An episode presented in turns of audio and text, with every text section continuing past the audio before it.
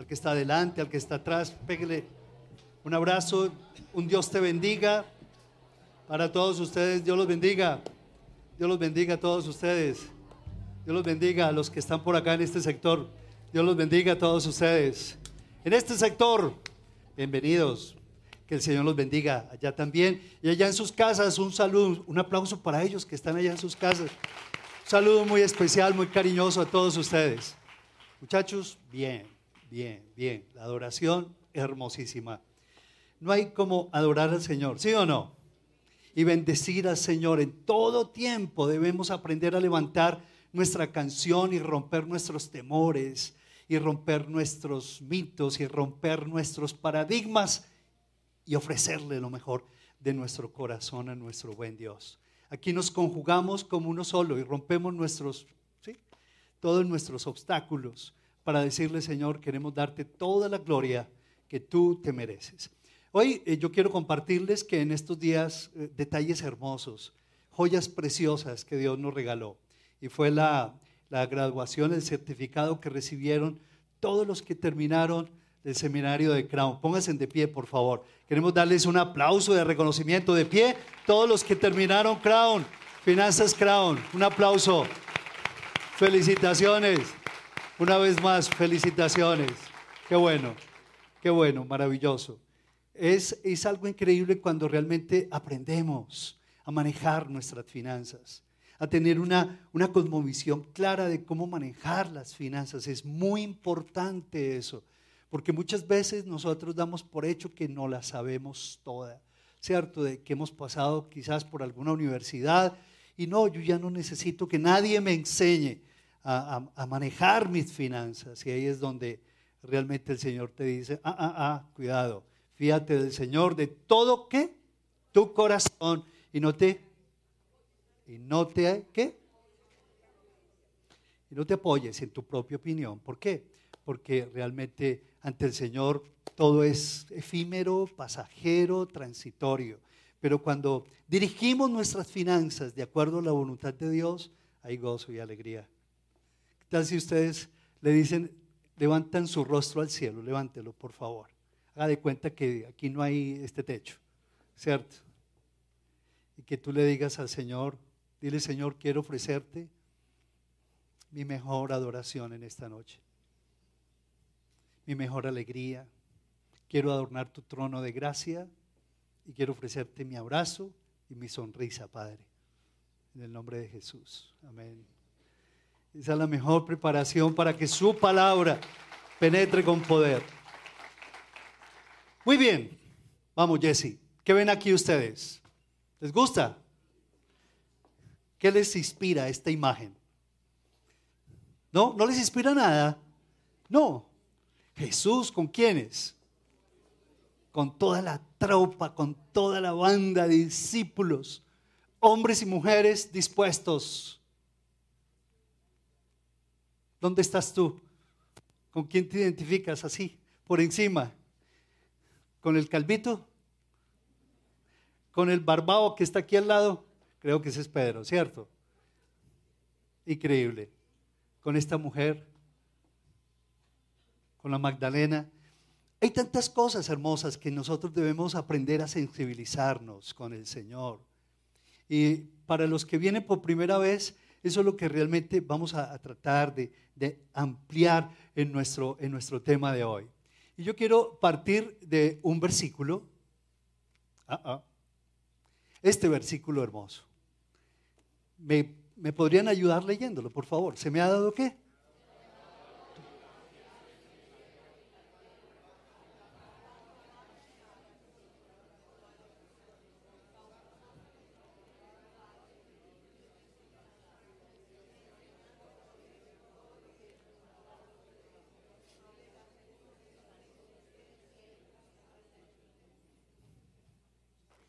Se me ha dado toda autoridad. Toda autoridad en el qué? En el cielo y en la tierra. Por tanto, vayan y hagan discípulos.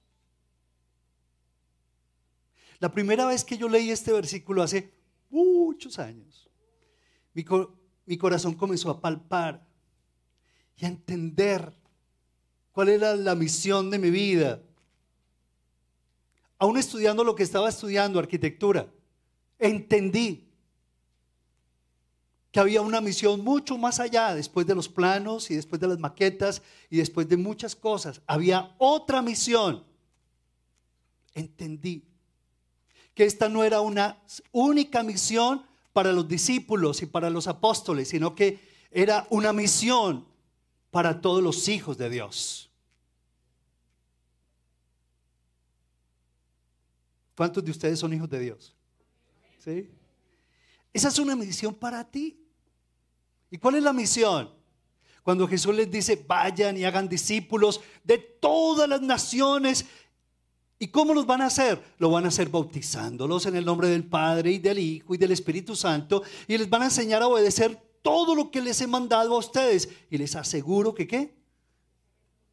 ¿Que qué? Estaré con ustedes todos los días hasta el fin del mundo. ¿Cuál es la misión de tu vida? Cuando uno lee estos versículos, uno como que comienza a entender que, esa fue la misión de Jesús. Y cuando uno se identifica con Jesús, ama lo que ama Jesús y se identifica con lo que hace Jesús. Y esa fue la orden que el Señor nos dejó antes de ir al cielo, de ascender al cielo, en ese encuentro que tuvo con los discípulos, en ese último encuentro, su último encuentro con Él, con sus discípulos en la tierra. Les dijo, no tengo nada más importante que decírselos, pero se los digo. Vayan y hagan discípulos. Así como yo he hecho con ustedes, así yo los envío a ustedes al mundo a ser discípulos. Si quitamos la verdad, si quitamos a Jesús y la misión de Jesús de la Biblia, de la física Biblia, lo único que te van a quedar son las tapas, no más. Porque todo apunta a Jesús desde el Antiguo Testamento al Nuevo Testamento, apunta a Jesús y a la misión de Jesús. ¿Y cuál es la misión de Jesús? ¿Cuál es? Ahí está, ¿verdad? Vayan y qué? Vayan y hagan discípulos. Eso es lo que el Señor les enseñó a los discípulos. ¿Por qué? Porque está eh, eh, aquí como que enmarcado la misión de tu vida. Porque muchos de nosotros nos afanamos una y otra vez por buscar la misión de nuestras vidas. Mis negocios, mis propósitos, mis planes, mis cosas. Pero yo no puedo desligarme de la misión del Señor, porque Dios me creó para Él, para la gloria suya. Encontrarás más rápido tu misión cuando tú te unas a la misión de Jesús. Pero no los escuche con ese aplauso. Sí, sí, seguro. Miren, hay personas que se mueren sin haber tocado su música. Hay personas que se mueren y nunca probaron cuál era la misión de sus vidas. Muchas personas se mueren y pensando que la misión de sus vidas era hacer dinero. Respetable, ¿cierto? Que era haber estudiado, respetable. Que era tener, haber tenido hijos, respetable. Pero frente a la misión que el Señor nos dio, no hay nada que se pueda comparar con la misión que Dios nos dio. Y cuando yo adopto la misión del Señor, la mía propia se me vuelve mucho más real, se me vuelve mucho más clara. Si yo quito esa misión de la vida de Jesús, la verdad es que como que todo se pierde. Si yo quito esa misión de mi vida, la verdad es que toda mi vida también se me va perdiendo en el quehacer diario, en la en las diligencias y en lo urgente. Pero lo que realmente te da a ti sentido es el saber de que estás cumpliendo con la misión que Dios te dio detrás de ese escritorio, manejando ese taxi, administrando esa chaza, detrás de ese quirófano, o adelante o detrás, porque ahora es cierto, por todas partes. Pero ahí estás cumpliendo la misión del Señor. Y orando por tus pacientes, imponiéndole las manos al uno y al otro, haciéndole un servicio espectacular a las personas y llevándoles a que conozcan de Jesús a través de mi taxi, de mi servicio, de mi trabajo, de mi oficio, de mi quehacer diario, de mi lavada de platos. Lo que yo estoy haciendo es eso. Que la gente conozca al Señor. Y esto es algo que, que, nos debemos recordar todos los días. ¿Cómo dice esta frase? Tal la misión de Jesús, tal la misión de su iglesia. Y el discipulado, ¿qué?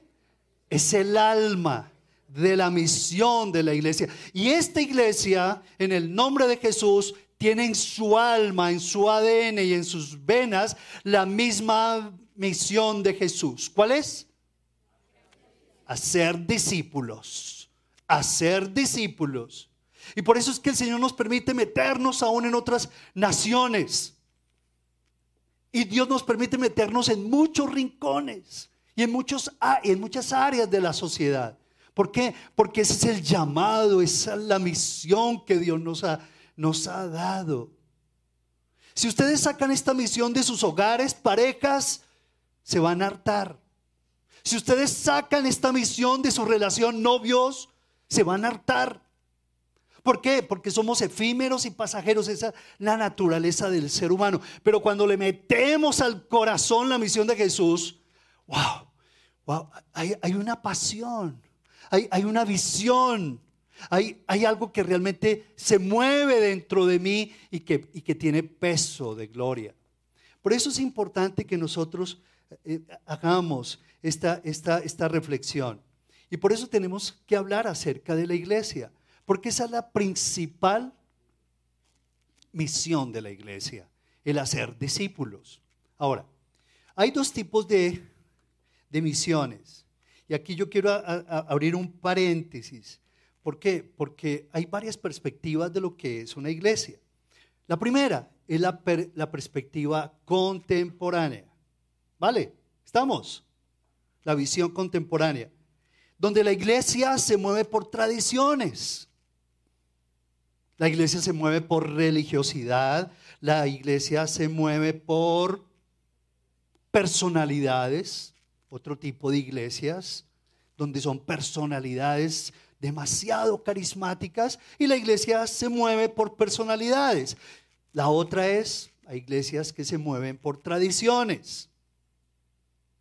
Esa es la visión, prácticamente les estoy resumiendo, contemporánea de lo que es la iglesia. Alguien decía muy sabiamente que muchas veces caemos en esa visión y en esa contemporánea, en donde la iglesia se le ve como un proveedor de bienes y servicios religiosos.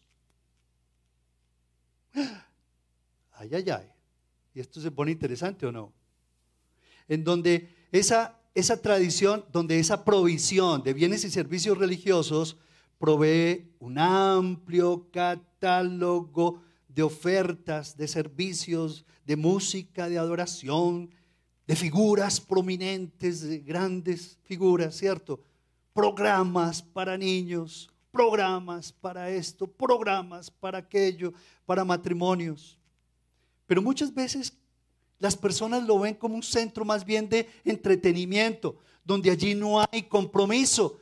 Muchas veces las personas se desvían y lo ven como, sí, un lugar donde no hay pertenencia como lo que me gusta y lo que no lo desecho. No hay compromiso, no hay identidad.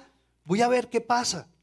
Y si no me gusta, pues me voy para otro lugar, como un restaurante. Y si no, eh, más que todo es una, un proveedor de bienes y servicios religiosos.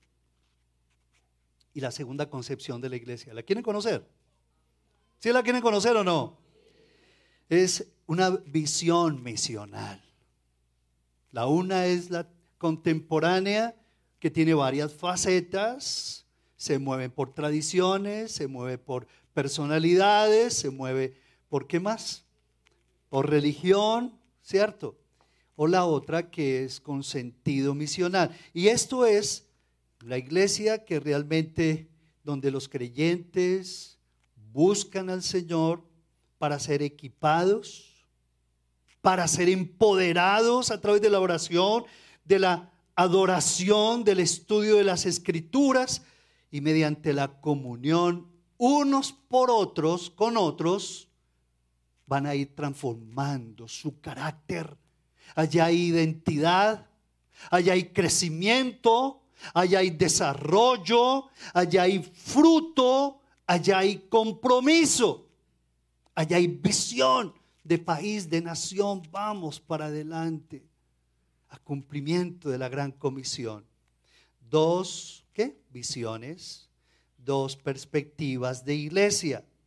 Aquí en este modelo tenemos que entender que comienza a haber un cambio tremendo. ¿Lo notan o no lo notan? ¿En dónde estás tú? Es la pregunta. ¿En dónde estás tú? Importante la pregunta o no. ¿A dónde tú quieres pertenecer realmente? ¿A la iglesia con la visión contemporánea o la iglesia con ese sentido y visión misional? La verdad es que esta última es la que realmente nos representa a nosotros. CGC, Centro para la Gran Comisión, eso es lo que representa. Y por eso es que dedicamos un muro a la entrada aquí a, mi izquierda, ¿cierto? A la derecha de ustedes, un muro. ¿Recuerdan lo que dice? En Senfol hacemos qué? ¿Hacemos qué? ¿Qué más? No se la saben. Les invito a que ustedes esta noche vean ese muro, porque ahí está nuestra misión escrita, de manera muy sucinta. ¿Y qué dice? Hacemos discípulos, desarrollamos líderes en todos los sectores de la sociedad y ayudamos a transformar naciones. Es una expresión de Mateo capítulo 28. Ese es nuestro llamado. Esa es nuestra visión como iglesia y misión de la iglesia. No nos queremos quedar sentados, ¿verdad? Consumiendo un servicio religioso aquí y otro allá y otro de más allá. Lo que queremos es crecer, identificarnos con la misión de Jesús, de hacer discípulos, y una vez yo comienzo a caminar como un discípulo de Jesús, comienzo a convertirme en ese detalle precioso para la gloria del Señor. ¿Cuántos de ustedes quieren convertirse en detalles preciosos para la gloria de Dios? Todos nosotros, démosle un aplauso al Señor por eso. ¿Por qué? Porque queremos, no queremos conformarnos a las narrativas de este mundo. No nos queremos sentar, no, no queremos. No queremos atemorizarnos por nuestros hijos que están recibiendo la ideología de género y tantas barrabasadas. ¿Cuánto, cuánto, cuánto me alegré el día de antier cuando 52, ¿cuántos padres, Mónica? Terminaron. 39, pero 39 familias terminaron el arte de ser padres en el Colegio San José de la Salle. Le damos un aplauso al Señor. Y esto es algo. Es algo que el Señor nos permite tener elementos, recursos para que los papás no se atemoricen con la educación de los niños que están recibiendo de sus hijos, sino que la, tomen esa educación, aprendan a manejar tantas cosas que hoy se están manejando y no solamente se llenen de pánico y de miedo. En estos días se va a, va a haber la apertura de una nueva empresa, un formato, un emprendimiento que se llama Carambolos y Capullos, donde le enseñan a los papás con recursos muy sencillos. Les enseñan a los papás a presentarle al Señor. Porque la educación no la podemos nosotros entregar en manos de los maestros, por buenos que ellos sean nuestra constitución habla de que la educación de nuestros niños debe partir primordialmente de los papás que son los educadores primarios. Y cuánto me alegra que están resurgiendo proyectos también. ¿Por qué? Porque necesitamos hacer discípulos. Ir, vayan y hagan qué? Discípulos. Y nosotros no podemos esperar que la gente llegue. Por eso es que Dios nos ha permitido tener movimientos, porque los movimientos son como que los brazos, ¿verdad? Donde van a ganar esos discípulos, ¿cierto? Y las células donde las personas comienzan el proceso de formación de carácter, las células, donde hay comunión, donde hay un compromiso, donde hay un crecimiento día a día, semana a semana, se va registrando y en donde el Espíritu Santo va haciendo su obra perfecta. La gran comisión es lo que realmente nosotros, ¿cierto? Aquí tenemos en nuestro corazón. Ese es nuestro sentido de misión. Hacemos discípulos, formamos líderes y ayudamos a transformar naciones. ¿A cuántos de ustedes, cuántos de ustedes se identifican con esta misión que Dios nos ha dado como iglesia? Levanten su mano. ¿Sí? ¿No la conocían? se las presento. Si no la conocían y allí está escrita en letras grandes. ¿Qué es un discípulo? Hoy vamos a hablar un poquito acerca de lo que es un discípulo. La palabra discípulo viene del griego matetes, que quiere decir aprendiz. El discípulo es un aprendiz que aprende mediante relaciones significativas. El discípulo aprende mediante relaciones significativas miren mis manos, en donde muchos de nosotros estamos así, en extremos tan diferentes, pensamientos, actitudes, conductas diferentes, opuestas, ¿cierto? Pero poco a poco esas relaciones significativas, esos discípulos dispuestos al Señor, entienden que las relaciones significativas se van estrechando y se van convirtiendo en, coinonía, en comunión. ¿Cómo es la palabra? Comunión. Comunión. La comunión no es solamente, no es, no es algo superficial, la comunión es algo que va a ser más profundo. Es una comunión con, con el Señor, con el Padre, con el Hijo y con el Espíritu Santo. Y esa comunión va siendo, se va encajando y poco a poco como que nos vamos integrando. Y vamos aprendiendo a tener comunión los unos con los otros en la iglesia. Y esa comunión nos empodera y nos enseña a ser factores de alivio en nuestros hogares. Y vamos a enseñarle a nuestra familia a que tengamos comunión unos con otros. Y ahí es donde el Espíritu Santo comienza una obra de transformación en el carácter del papá, de la mamá, de los hijos, de los hermanos. Va viendo como que un sentido claro de dirección que da el Señor. El discípulo realmente comienza a tener comunión con el Señor y esa comunión comienza a revolcar todo su ser. Y comienza el Señor a quitar tanta ira y la soberbia y tanta envidia de mi alma y tanta pereza y tanta criticadera y tanta queja y tanta comparación. Y ya comienzo a ser factor de alivio en mi hogar. Y mi hogar comienza a ver testimonio en mi vida. Y comenzamos a ver acciones diferentes en los seres queridos. Pero tú y yo somos esos embajadores en el nombre de Jesús. En medio de todo eso, Tú y yo somos embajadores. ¿Por qué? Porque somos discípulos del Señor y comenzamos a, quitarnos la ropa vieja de nuestra antigua vida. ¿Y qué? Que me digan que soy aleluya, no le hace, no importa. Papá, venga, ore por mí. Yo, yo, yo quiero resumirles algo. Yo siempre fui perseguido y criticado en mi familia desde cuando me volví cristiano. Pero los últimos días de mi padre los disfruté al máximo, como nunca lo amé, como nunca lo perdoné, como nunca nos abrazamos. Hasta la víspera de su muerte, de su partida, estuve con él. Y eso fue espectacular. Con eso les digo que la verdad Dios tiene para nosotros grandes bendiciones y milagros. Pero tenemos que decirle, Señor, yo quiero convertirme en una joya preciosa. Hoy el tema se llama así, detalles preciosos que el Señor realmente quiere ver en, nuestras vidas. Todos los días, todas las semanas recibimos detalles preciosos de Dios o no. ¿Ustedes recibieron en esta semana detalles preciosos de Dios o no? ¿Sí? ¿Podrían decir cuál? ¿Alguno en, en especial? ¿Uno? ¿Dos? Tres, cuatro, ¿Qué más? Cinco.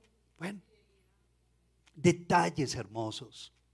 Pero también Dios nos quiere ver que nosotros le respondemos al Señor dándole detalles preciosos y no solamente dándole detalles preciosos, sino de que cada discípulo en su constitución personal se convierte en un en una poesía para el Señor, se convierte en una qué? En un detalle precioso para Dios. Y por eso es que yo quisiera compartirles algo más ampliado de lo que de lo que es un discípulo. Un discípulo es esa joya preciosa. Dice, dice la palabra de Dios, si permanecen en mí y mis palabras permanecen en ustedes, pidan lo que quieran y se les concederá. Mi Padre es glorificado cuando ustedes dan mucho fruto y así muestran que son qué? Mis discípulos. Es increíble esto. ¿Qué es un discípulo? ¿Qué es una discípula del Señor? Una cosa es asistir regularmente a una iglesia, ¿cierto? Un servicio religioso. Otra cosa es cuando tú dices, no, yo, yo no me quiero conformar, no, yo quiero más. Sí, yo quiero más. Vos doy el paso adelante. Y no doy más adelante porque me caigo, ¿cierto? Yo quiero dar el paso adelante. Yo ya no quiero ser un, un miembro de una iglesia por bonita, hermosa que sea. Yo quiero. Yo quiero convertirme en un discípulo. Yo quiero convertirme en una joya preciosa para el Señor. No, no, no. Yo, yo sé que soy un hijo de Dios. Pero yo me quiero convertir en un discípulo. No, yo sé que soy un embajador. No, no, no. Yo sé que, que yo soy, ¿cierto? El hijo de Dios. Pero yo también quiero realmente convertirme en un vaso de honra. Quiero convertirme en un vehículo de su gracia y de su gloria. Quiero convertirme en un instrumento del Señor. Quiero convertirme en una trompeta en sus manos. ¿Cuántos de ustedes están en esa dimensión, en esa decisión? Levante la mano todos por fe. Por fe aunque sea. Heme aquí, envíame a mí, sí o no. Tírense al charco cuando... Eso es lo mejor, ¿cierto? Y cuando comenzamos nosotros a permanecer, mire, a entender esto y mis palabras, aquí quiero compartirles cinco cosas hermosas que van a hacer de ti una qué? Un, un, detalle, una joya, un detalle precioso para Dios. ¿Cierto? Dice el primero, el primer, el primer detalle precioso, permanecer en Él. La escritura dice, si permanecen en mí si permanecen en mí. Número uno, es permanecer en Él. Usted puede ir todos los días a la iglesia, leer la Biblia todos los días, eh, ir a todos los eventos, ir a todos los conciertos, en todas partes, y aún no permanecer en el Señor. Tremendo, ¿sí o no? De pronto quizás puedes estar convirtiéndote en un fanático en un religioso y místico, sin sentido, sin orientación en tu corazón, sin convicción en tu corazón. Quizás. Pero dice, si permanecen en Él, si permanecemos en el Señor. Y esa permanencia es una bella característica porque, porque es un caminar persistentemente en el Señor. Es un camino persistente. Hoy y mañana y pasado mañana llueve, truene, relampaguee, aquí voy, Señor. Mis rodillas están vueltas pedazos, pero aquí voy, Señor. Mi caminar está siendo tortuoso, torcidísimo, Señor. Mis condiciones de vida son lamentables, Padre. Pero aquí yo voy. Permanezco. Quiero caminar contigo, Señor. No simplemente por lo que me das, sino por quien eres tú. Te quiero seguir hasta el final de mis días. Ay, qué rico es eso cuando comenzamos nosotros a experimentar eso, ¿verdad? La escritura dice, mis ovejas oyen mi voz. ¿Y qué más? Y, y yo las conozco y me siguen. Y yo les doy vida eterna. ¿Y qué más? Y nadie las arrebatará de mi mano.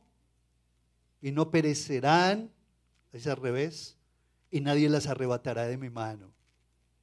Mis ovejas oyen mi voz y me siguen. ¿Por qué? Porque permanecen. Pero al extraño, al pastor que no es, al mentiroso, a ese no lo siguen. Pero mis ovejas, ¿cierto? Ellas me conocen, saben cómo es mi voz y me siguen. Y yo las conozco. Y yo les doy vida eterna. Y no van a perecer. ¿A perecer qué? Jamás. Y nadie las va a qué? Arrebatar de mi mano. ¿Cuántos de ustedes pueden tener esa seguridad? Mis ovejas. Porque permanecemos en Él. Y cuando tú permaneces en Él, la verdad es que comienzas a tener las marcas del Señor. Mi madre me decía, me decía, pilla, mi, madre muy hermosa, me decía, y, mi hijito, porque el que anda entre la miel, algo se le pega, ¿cierto? Y era muy clara con eso. Tenía una cantidad de dichos ella, que pesar que nunca se los escribí, ¿cierto? Pero el que anda entre la miel, algo se le pega. ¿Ustedes qué creen de eso? ¿Cierto que sí? Y en la medida que tú vas andando con el Señor, hoy y mañana y caminando, algo se te pega. Se te pega el caminar de Jesús, el hablar de Jesús, el pensar como Jesús, el decir como Jesús, el decidir como Jesús, el amar como Jesús, el hacer como Jesús, el sentir como Jesús. Se te va pegando. Se te va pegando de tal manera que comienzas tú a ser otro se te pega la obediencia de Jesús, porque para permanecer tú debes qué? Obedecer. Yo no puedo permanecer sin obediencia, es imposible. Pero cada vez que yo voy permaneciendo y estoy caminando persistentemente con Él, le obedezco, porque para permanecer, repitan conmigo, es necesario obedecer. Pero miren esta bendición, qué, qué hermoso versículo encontré. Dos versículos. Dice, Dios es luz y no hay ningunas tinieblas en él. Si decimos que tenemos comunión con Él y andamos en tinieblas, mentimos y no practicamos la verdad. Pero si andamos, ¿cierto? En luz, pegados a la luz, permaneciendo en la luz, dice, como Él está en luz, tenemos comunión unos con otros. ¿Cuál es la consecuencia de permanecer en la luz del Señor? ¿Cuál es la consecuencia? ¿Cuál es la consecuencia de permanecer en la luz del Señor? Voy a tener comunión unos con otros. Si yo permanezco en la luz y permanezco en el Señor, voy a tener comunión con mi esposa que se llama Claudia Silva, preciosa. Señores, si tú permaneces en el Señor, en la luz del Señor, vas a tener luz con tu esposa. Van a haber problemas. No les estoy hablando de por allá, ¿cierto? El colorín colorado, hermoso todos los días. Y no me hagan mala cara, por favor. No, hay días de días. Esa es la vida.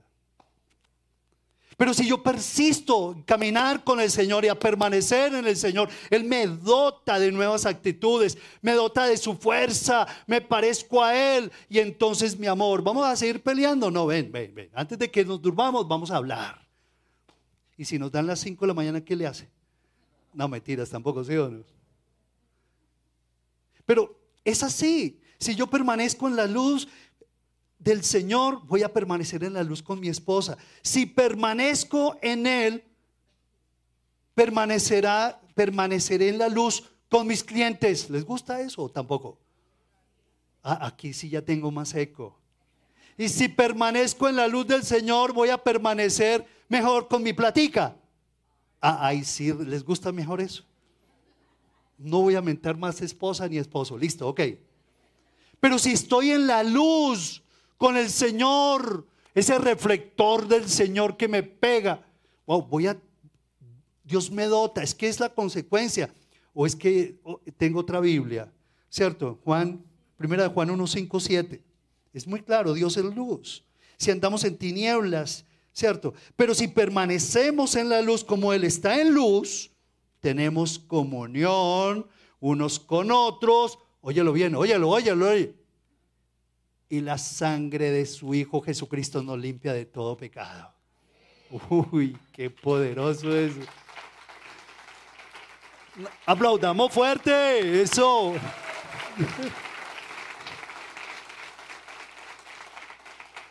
Si yo permanezco en la luz con el Señor, voy a, ver mejor mis clientes, mis socios. Me voy a anticipar de tantas angustias y dolores con este sí, con este no. ¿Por qué? Porque estoy en la luz del Señor. Ya, listo. Con este me siento, con este ni un tinto le recibo. ¿Por qué? Porque estoy viendo la luz.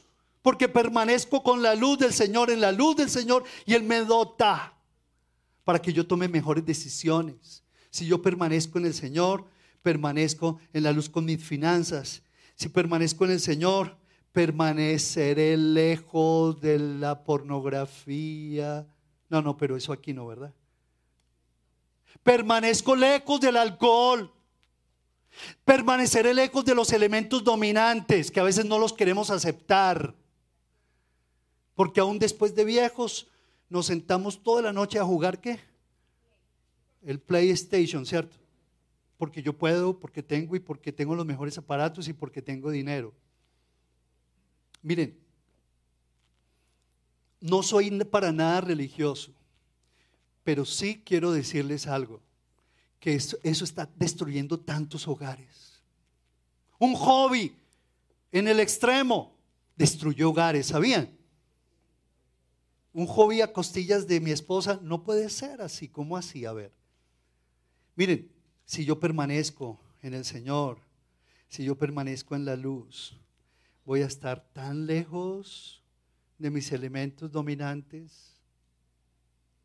Y mi recomendación es que no luchen contra la pornografía, ni contra el alcohol, ni la drogadicción, ni el adulterio. No luchen contra eso. Permanezcan en el Señor y el adulterio se irá de sus vidas. En el nombre de Jesús. Permanezcan en el Señor y se irá la mentira de su corazón. Se irá la lascivia de su alma. Se irá el robo de su corazón. Se irá el robo de su alma. La lujuria, la envidia, la soberbia, el orgullo se va a ir lejos. Porque cuando tú permaneces en el Señor, te estás sometiendo al Señor. ¿Y qué dice la escritura? Someteos pues a Dios y el diablo huirá de vosotros. Yo permanezco en el Señor, el diablo se va a ir o se va a quedar. Se va porque se va. Luego, hermosísimo esto. En segundo lugar, dice, y mis palabras permanecen en ustedes. Ah Qué hermoso cuando dice el que cree en mí, dice el Señor, como dice la escritura, como dice la escritura de su interior, ¿qué? Brotarán ríos de agua viva. Y si tú te pegas a la palabra y dependes de la palabra y lees la palabra todos los días en tu tiempo devocional, esa palabra ah, va a discernir tus pensamientos, va a ser como una espada de doble filo va a penetrar y romperá aquellos razonamientos malignos, aquellas intenciones perniciosas, te liberará tu corazón esa palabra, te limpiará, te oxigenará, te desinfectará tus emociones esa palabra y de su interior correrán qué? ríos de agua viva. Y te vas a convertir en un qué? En un detalle precioso en las manos del Señor para su gloria. Dile, dile, Señor, yo quiero convertirme en una joya, en un detalle precioso para ti, Señor.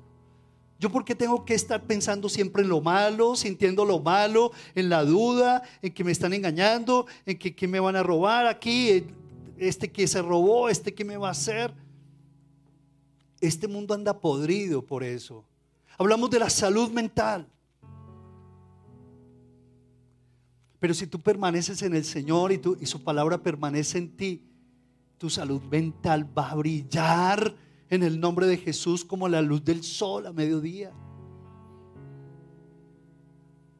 Aunque tus tinieblas sean terribles, si tú te deleitas en el Señor, dice, deleítate en el Señor y Él te concederá que los deseos de tu corazón, ¿verdad? Luego, hablarle a Él se va a convertir en algo hermosísimo. Estar con Él, leer su palabra, se va a convertir en algo precioso. Número tres, ¿cierto? Me quedé. Me quedé, Jesse. Número tres, tú me ayudas. Voy en la tercera. Pide lo que qué. Pide lo que qué. Número tres. Pide lo que quieras y se te concederá todo. Miren, hay una poderosa invitación que el Señor nos hace. Y no necesitas ningún intermediario. Ojo con esto que les voy a decir. Y no necesitas ningún intermediario. Es una poderosa invitación. Y no necesitas de qué? De ningún intermediario. Mira lo que dice. Acércate confiadamente al trono de la gracia para alcanzar misericordia y hallar gracia para el oportuno socorro. Está en Hebreos capítulo 4. Acércate al trono de la gracia. Tú lo puedes hacer solo, allí en tu casa, cuando vas en el metro. Acércate al trono de la gracia. No necesitas que nadie te lleve. Ningún hombre. Dios rompió el velo y nos dio libertad para acceder con toda garantía y libertad al trono de la gracia. ¿Y hallar qué? Misericordia para el tiempo oportuno. Luego es importante entender que Dios me dio esa libertad. Pide lo que quieras. ¿Por qué? Porque al que pide se le dará. La escritura nos habla de que pedid y recibiréis para que vuestro gozo sea cumplido. Número cuatro, ese discípulo es hermoso, porque no es una retama del desierto, no es un chamizo seco, sino que se convierte en un árbol que lleva qué? Que lleva fruto.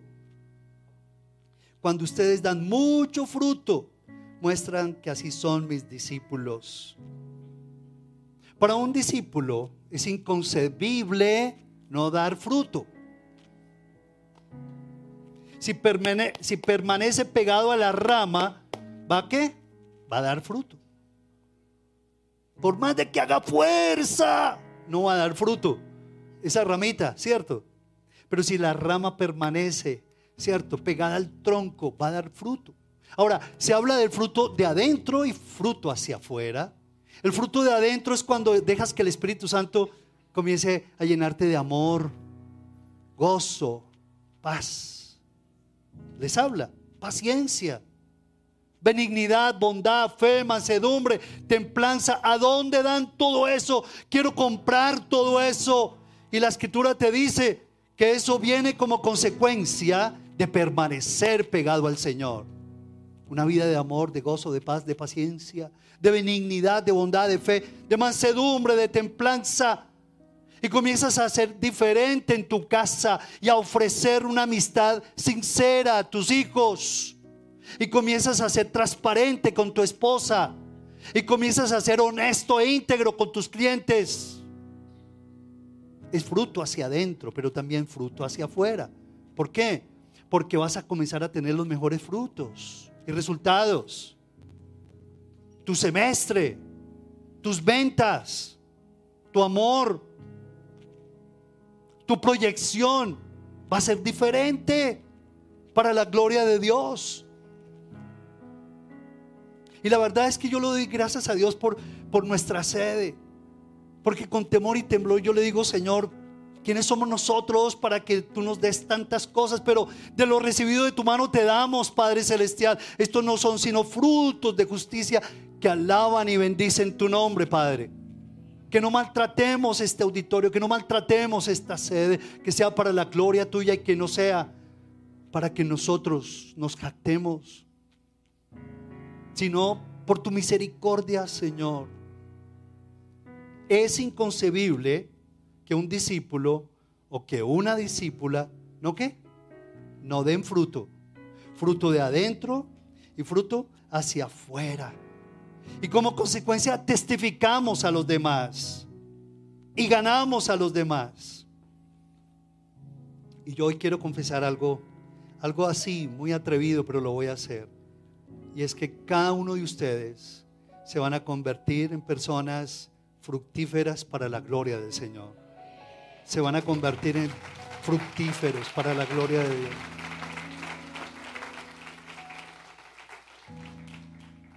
sus vidas, sus familias, sus hogares, sus hijos. Aunque el mundo se revuelque en lo que sea, sus hijos no van a ser para la gloria del mundo, sus hijos van a ser para la gloria de Dios. Serán la esperanza de Colombia.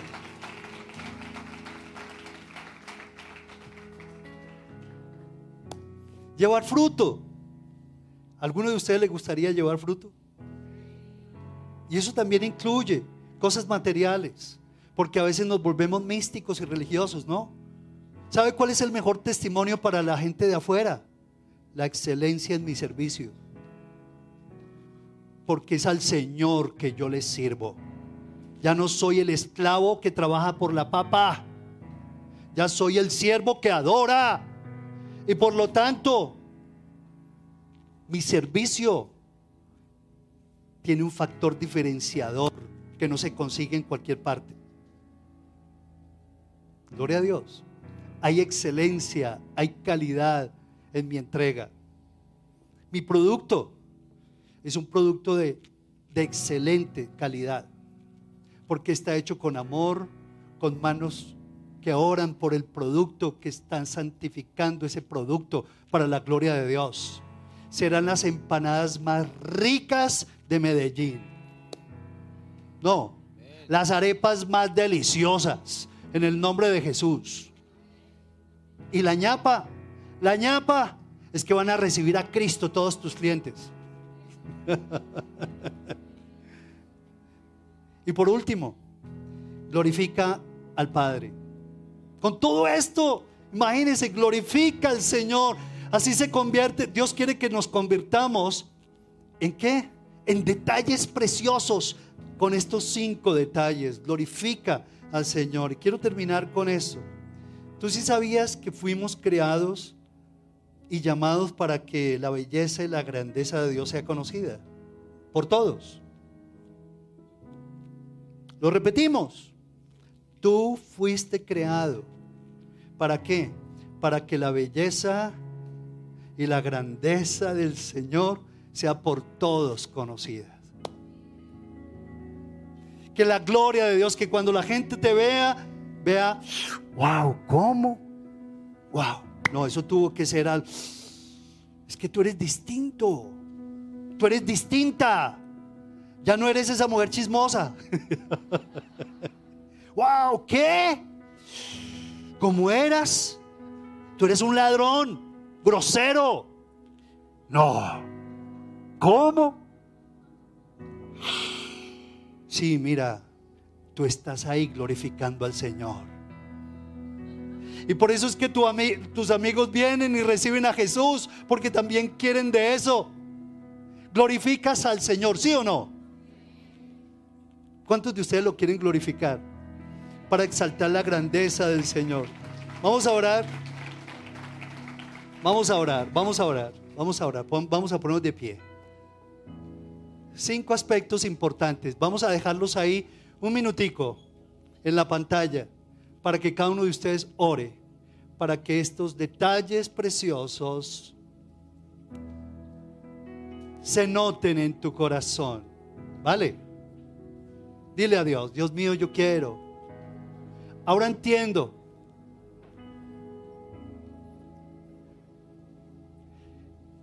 Que para tener frutos tengo que permanecer en ti, Señor. No es del que corre la carrera, No es del que quiere ni del que corre, sino de Dios quien tiene misericordia. Y cuando tú aprendes a permanecer en Él, te conviertes en una persona fructífera, con una calidad de vida, un estilo de vida que llama la atención, como la vida de Jesús llama la atención. Dile al Señor, dile, Dios mío, no los escucho. Quiero aprender a depender de tu palabra todos los días de mi vida. Quiero alimentarme de ti. Quiero desear la leche espiritual no adulterada. Quiero que tú alimentes mis neuronas, mi mente, mi corazón, mi alma, mi cuerpo, mis huesos de tu palabra, Señor. Y quiero que tu palabra me limpie, me libere y me capacite para ser una persona diferente, llena de tu luz y de tu amor, Padre. Quiero rogarte, Señor, que desde esa base quiero que mis oraciones sean escuchadas. Si alguno de ustedes quiere que sus oraciones sean escuchadas, ya saben cuál es la base para que su oración sea escuchada. Y es la permanencia en el Señor. Una cosa es buscar a Dios por momentos, por puro interés. Pero otra cosa es buscar al Señor mañana, tarde y noche. Llueva, truene o relampaguee, Señor. Yo quiero buscarte. Porque yo sé, Señor, que esa fidelidad me va a abrir las ventanas de los cielos. Y todo lo que yo te pida en tu nombre, tú me lo vas a dar. Ese amén que se escuche fuerte. Que se escuche fuerte. Gloria a Dios, gloria a Dios, Señor. Bendito seas, oh Dios. Y que tú le digas, Señor, y levante su mano, dile, Señor, porque yo quiero ser un hombre y una mujer de fruto, de mucho fruto, de resultados, de resultados, de frutos, frutos en mi comportamiento, en mis actitudes, en mi manera de pensar, de sentir, de hacer pero también resultados en mi vida, en mi empresa, los mejores negocios. Sí, en el nombre de Jesús. Aunque todo parezca desmayar y aunque todo, aunque el dólar siga creciendo, a mí no me importa porque yo no vivo del cambio, Señor. Yo vivo de ti, de, de ti dependo, Señor. En el nombre de Jesús. Y, y me vas a dar los mejores resultados, las mejores ventas, los mejores frutos para la gloria tuya, Señor, porque yo dependo de ti, Señor, no dependo de las circunstancias. Y fruto de eso, haré que mucha gente, Señor, cientos y miles de personas, te vean a través de mi vida, porque estoy reflejando tu belleza, estoy reflejando, Señor, tu poder, Padre amado. Y por eso es que la gente te va a buscar, Señor. Ahora entiendo que yo estoy aquí en este planeta Tierra para exaltarte y bendecirte, Señor, y para cumplir la gran comisión. Dile, Señor, quiero ser un discípulo. Mi matrimonio, Señor, aquí te lo entrego. Es un discípulo para ti. Mi familia es un discípulo, una discípula para la gloria tuya. Y démosle un fuerte aplauso al Señor Jesús. Gracias, Padre. Gracias, Señor, porque así será. Gracias, Padre. Señor.